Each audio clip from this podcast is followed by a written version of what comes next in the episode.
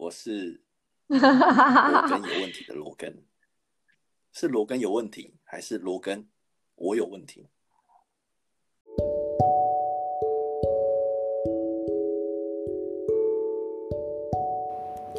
？Hello，大家好，我是主持人阿拉哈，欢迎收听徐徐微风。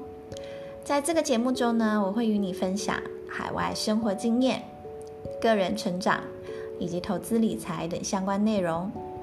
如果你是第一次来听，这个品牌的主要精神是：我们不怕与众不同，只怕和别人没有分别。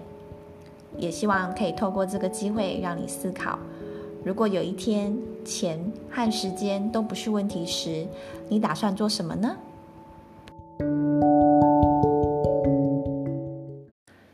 让我们欢迎今天的来宾 Logan。我们请 Logan 呢先自我介绍，并且跟大家分享我们是怎么认识的。呃，Working Holiday 开始，嗯，然后在澳洲农场工作的时候认识的。从毕业之后，呃，工作经验，然后怎么会现在在纽西兰？哦，男生嘛，先当兵。然后我之前是念物理系，我原本想说有机会要要么去什么竹科啊。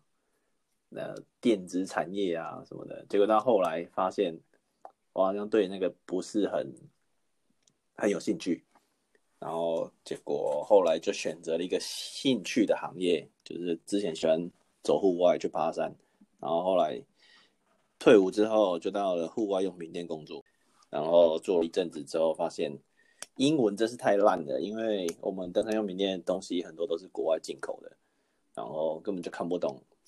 他的一些一些介绍的说明书啊，或者是 DM 等等的，然后后来想说，啊，不然去 Working Holiday，然后澳洲是最简单的一个地方，就是申请上面最简单，然后就因缘际会就去 Working Holiday，然后做了农场、滑雪场，哎，好，按摩店，等回到台湾，因为朋友的介绍。说有一个课，一个训练课程跟绳索有关，叫做工业绳索技术的一个课程。哦，就误打误撞就进入了这个领域。他说回到台湾大概两个月，我就可以申请纽西兰的签证，纽西兰的 Working Holiday。然后结果第一第一年的签证没有申请到，然后第二年在下一年的时候才申请到了纽西兰的 Working Holiday。然后开始我的就是工业绳索的一个工作，这样。在澳洲的打工度假的经验，发现好像真的需要一技之长，哎，就是比较容易找工作。嗯哼哼，对，就跟台湾有点不同，除非我的英文跟我的中文就是一样，都好像是母语的那种程度，或者是或者是够好。他可能整个的生活形态，或者是找工作的一个形态，会跟台湾是一样的。你的家人不会特别的说，我还蛮幸运的，我觉得，就是我家人都还蛮支持我可以到国外生活的。你怎么后来又选了纽西兰，没有去加拿大啊，或是其他？因为纽澳洲的 Working Holiday 对我来说是一个很重要的一个过程啊。啊，有机会的话，我会想要再回澳洲，然后就发现，哎。纽西兰的隔壁而已，嗯、然后应该对，而且那时候知道，如果有一天我拿到纽西兰的护照的时候，我可以不用任何的签证，然后可以随就是任意的往返纽澳两国。而且另外一个点是因为那时候纽西兰纽西兰是要在三十岁之前，必须三十岁之前呃呃才能申请 Working Holiday。然后那时候已经是我最后一年了，最后一年能够申请纽西兰 Working Holiday。那加拿大它可以到三十五，所以想说，如果、嗯、如果纽西兰结束了，然后然后想要再去其他国家，我还还可以再去加拿大。透过什么样的管道去找到你这个就是跟绳索有关的工作？嗯、有一个东西叫做 Yellow Book，Yellow Book 呢，在台湾就是那个。电话簿，我不知道现在还有没有。二零一二、二零一三年，那时候网络还没有像现在这么、这么、这么的普及，就是算是有一个有一个过渡期吧。所以那时候还是用比较一个旧的方法，就去找电话簿，去查公司的资讯，然后再寄 email 或是打电话。你们现在有一个自己的叫做 Trade Me，它是一个什么都有、什么都卖、什么都不奇怪的一个网站。你找工作也可以在上面找，你要找租屋也可以在上面找，嗯，然后你要买东西、卖东西。对，很多奇奇怪怪的东西都可以在上面找得到。嗯，虽然说有某一些工作是需要语言的条件，这是不可否认的。可是其实，呃，还蛮大部分的时候，其实也没有那么的要求英文真的要好到就像你的天生的母语这样子。那你对于即将前往纽西兰打工度假的人，有没有什么样的小叮咛呢？有机会可以生活在国外一年，我觉得如果可以的话，可以尽量的去先去认识这个国家的文化吧。先不管它跟台湾比起来，你觉得是好或坏，就是先接受它，然后去了解它背后的原因，然后之后再去选择你的喜欢或不喜欢。尤其是台湾人。来这边很多不能习惯，是因为这边很多的店家在五点、五点半，甚至最晚可能到六点，就路上店家全部都都收起来了，就是都休息了。好天还是亮着，尤其是夏天的时候，到九点呃、八点多、九点天都还是亮着。然后中间有三个多小时，路上没有一家店家是开的，然后大家会觉得很奇怪，就是很不适应。那你在纽西兰这么久了，你觉得有？最欣赏纽西兰哪一个部分是台湾可以学习的？嗯，尊重吧，纽西兰的人会比较去尊重各个不同文化的人，就是相对的，就是比较少少很多的种族歧视。嗯，因为大家都知道啊，你也是移民的啊，我也是移民的，所以其实我歧视你也没有用，因为如果我歧视你，别人会歧视我。对，但大家都哎，我们都是一样的。所以这个就是尊重人，然后再来就是尊重整个环境吧，整个整个大自然的环境，不管是西方人，或者是台湾人，或者是东方人，就是还不少不少人还蛮喜欢这边的一个生活的步调，甚至所谓的生活的文化，对，就是还蛮轻松的，然后人口又少，然后上班就是上班，下班大部分时间都是自己的。的一个生活文化这样子。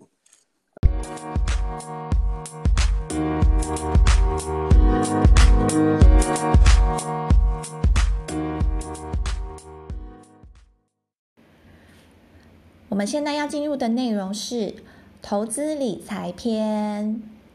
我知道在这个部分呢，某一些人他们是比较敏感的，所以 Logan 有没有什么样的内容你愿意跟大家分享呢？我算是一看到我就有点笑出来了，因为说，哎、我我只是一个投资幼幼班的一个新手而已。应该很早很早之前，二零零七年，我买了第一份投资型保单，就是就是网络上常常大家讲说，哎、你买保险是不是因为人情压力？我说，哎、这好像也有点是这个样子。那时候因为。自己的大学同学刚入社会，然后开始从事保险，然后问我说：“哎，要不要买保险？”这样子，然后跟他说，大部分的人身人身险就是几乎差不多备齐了，然后他就说：“那你要不要买个投资型保单？”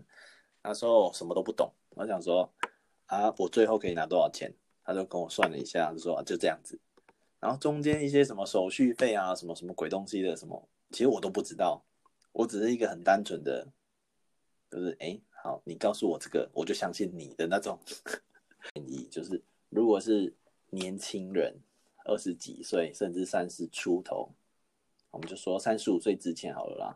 我个人的建议是，就不要买投资型保单，因为它真的是会把你的钱卡死在那边。去年开始，我才开始比较计划性的去认识。台湾股票这件事情，所以你有计算好自己的财富自由数字了吗？以及大概什么时候可以达成这个目标？比较认真在做这件事情之后，发现其实我在我在猜啦，可能市面上就是很多地方应该都可以听到这个数字，大概就是一千万吧。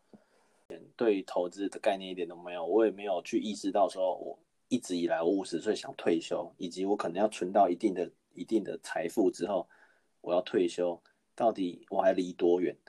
所以那个时候就是基本上我已经变得有点像。还蛮像纽西兰人的，就是收入多少，然后那个那个那个礼拜差不多就可以花光光这样子，就是没什么存钱，就是会存的就只有存一个，我几乎每年都会回台湾，以及我差不多啦，差不多每年都会去寻找一个一个课程来上，但是大部分也都是绳索相关的课程，所以我只会去存那个钱而已，但是那个部分我就会很。自律。我要跟各位的听众说，我们这个节目呢，不是非常的正向，我们只是 share 每一个人自己的，你知道？真的真的，你们没错，自己斟酌的使用。OK，我觉得 自律要有啦。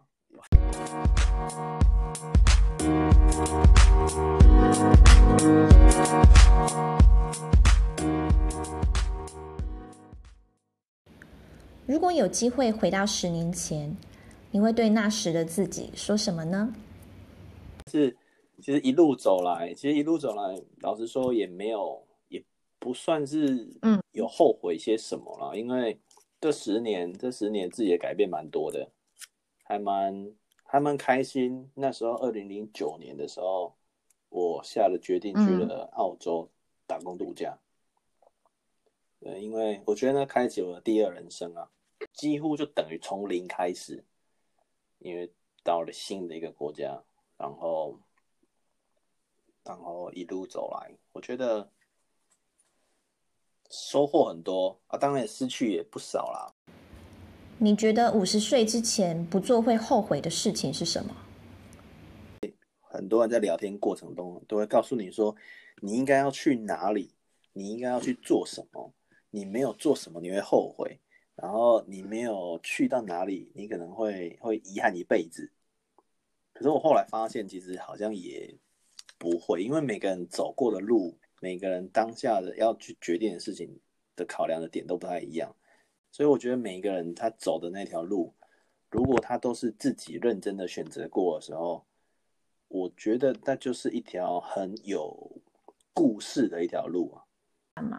那你觉得在这一段期间，你最大最大的收获是什么？对你最大的收获，大概就是我反正比较认识台湾了，嗯、让我比较会想要去了解台湾的历史跟地理跟人文。嗯哼，对。如果有一天钱和时间都不是问题时，你打算做什么？目前目前的话，第一个想到其实就是做很多的实验，跟绳索相关的实验，例如说把东西把东西用力量把它弄坏，例如说把绳子拉拉拉拉拉到让它断掉，然后去看一下说它到底到底什么情况下，或者是要需要多少力量可以把东西弄坏这样子的一些事，几乎没有看到有人去比较有系统去做个这个东西。然后可以分享这些经验，这些可能背后的一些理论知识，但是是讲中文的，然后拍成影片啊，或者是或者是什么办法能够让大家去可以看到这些背后的一些相关知识。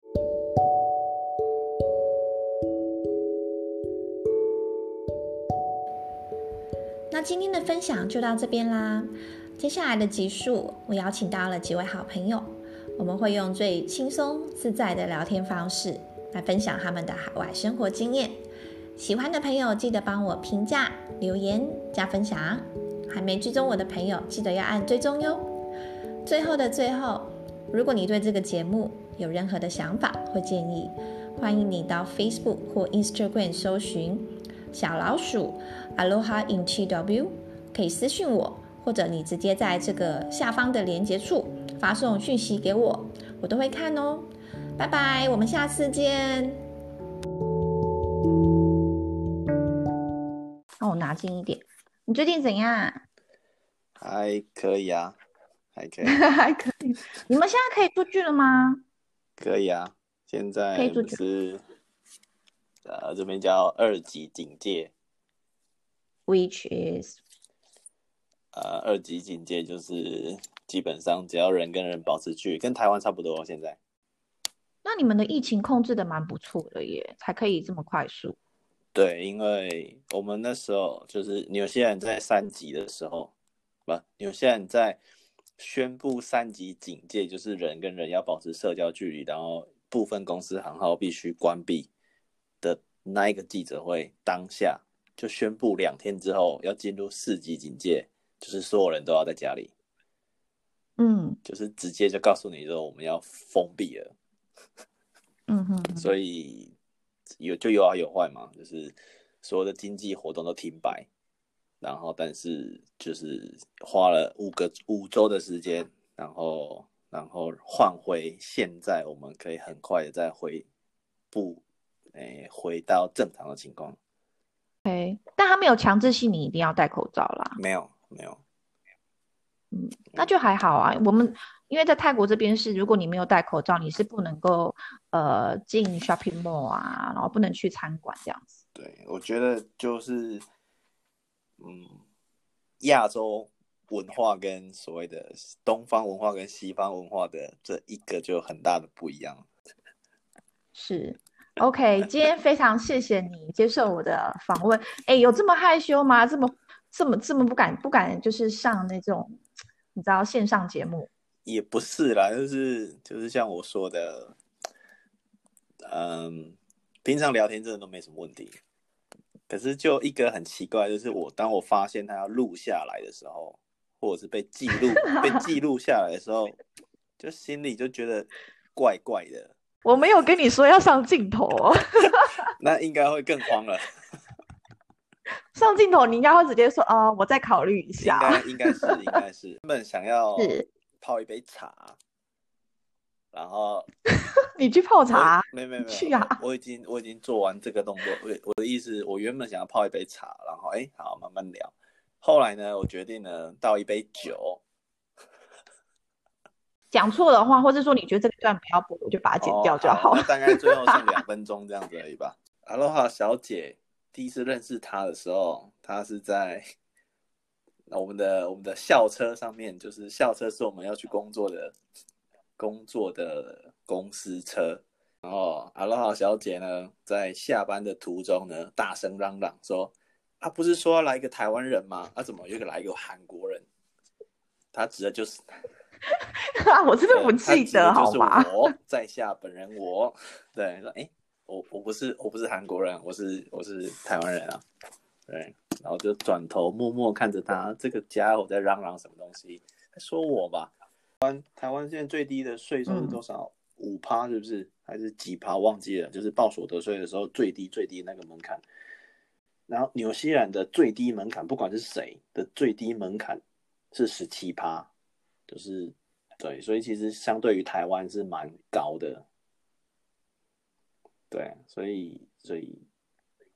福利、福利、社会福利是其实真的相对于台湾好蛮多的啦。就是应该是说，即便我是一个外国人，当时是一个外国人来到这边，我也还蛮算相对比较安心啦。假设尤其像我的工作，可能就是比较高风险的工作，假设真的不小心出了什么事情的话，嗯，还有一些社会保障，就是国家的保障可以。帮我 cover 掉一些，但纽西兰他们有规定说 PR 要待多久时间才可以？没有，一直符合那个身份。呃，PR 是如果 PR 基本上他这这个签证是不会被取消的，除非你可能有做错一些什么事情啊，犯罪或干嘛的。Oh. 然后不然基本上这个签证是不会被取消的。意思就是，如果我今天要回台湾，其实我就可以回台湾了。然后如果，但是如果我嗯。没有再回来纽西兰，呃，十年之内没有再回来纽西兰的话，我的签证会暂时暂时被有点像冻结。它不是被取消，就是如果超过十年都没有回来，嗯、然后但是我突然有一天想回来了，我必须要先再申请，让我的我的 PR 可以可以可以使用，然后我才就是例如说清单很多是吗？例如说像好几年前听到一个叫做蒙古拉力赛，嗯、有机会我还还还是会想要再去。对啊，从英国开始，然后开着一台小小的车。一千 cc 以下的车，然后要一直横越整个欧亚大陆，一直到蒙古，然后将近有一万六千公里的路程。对。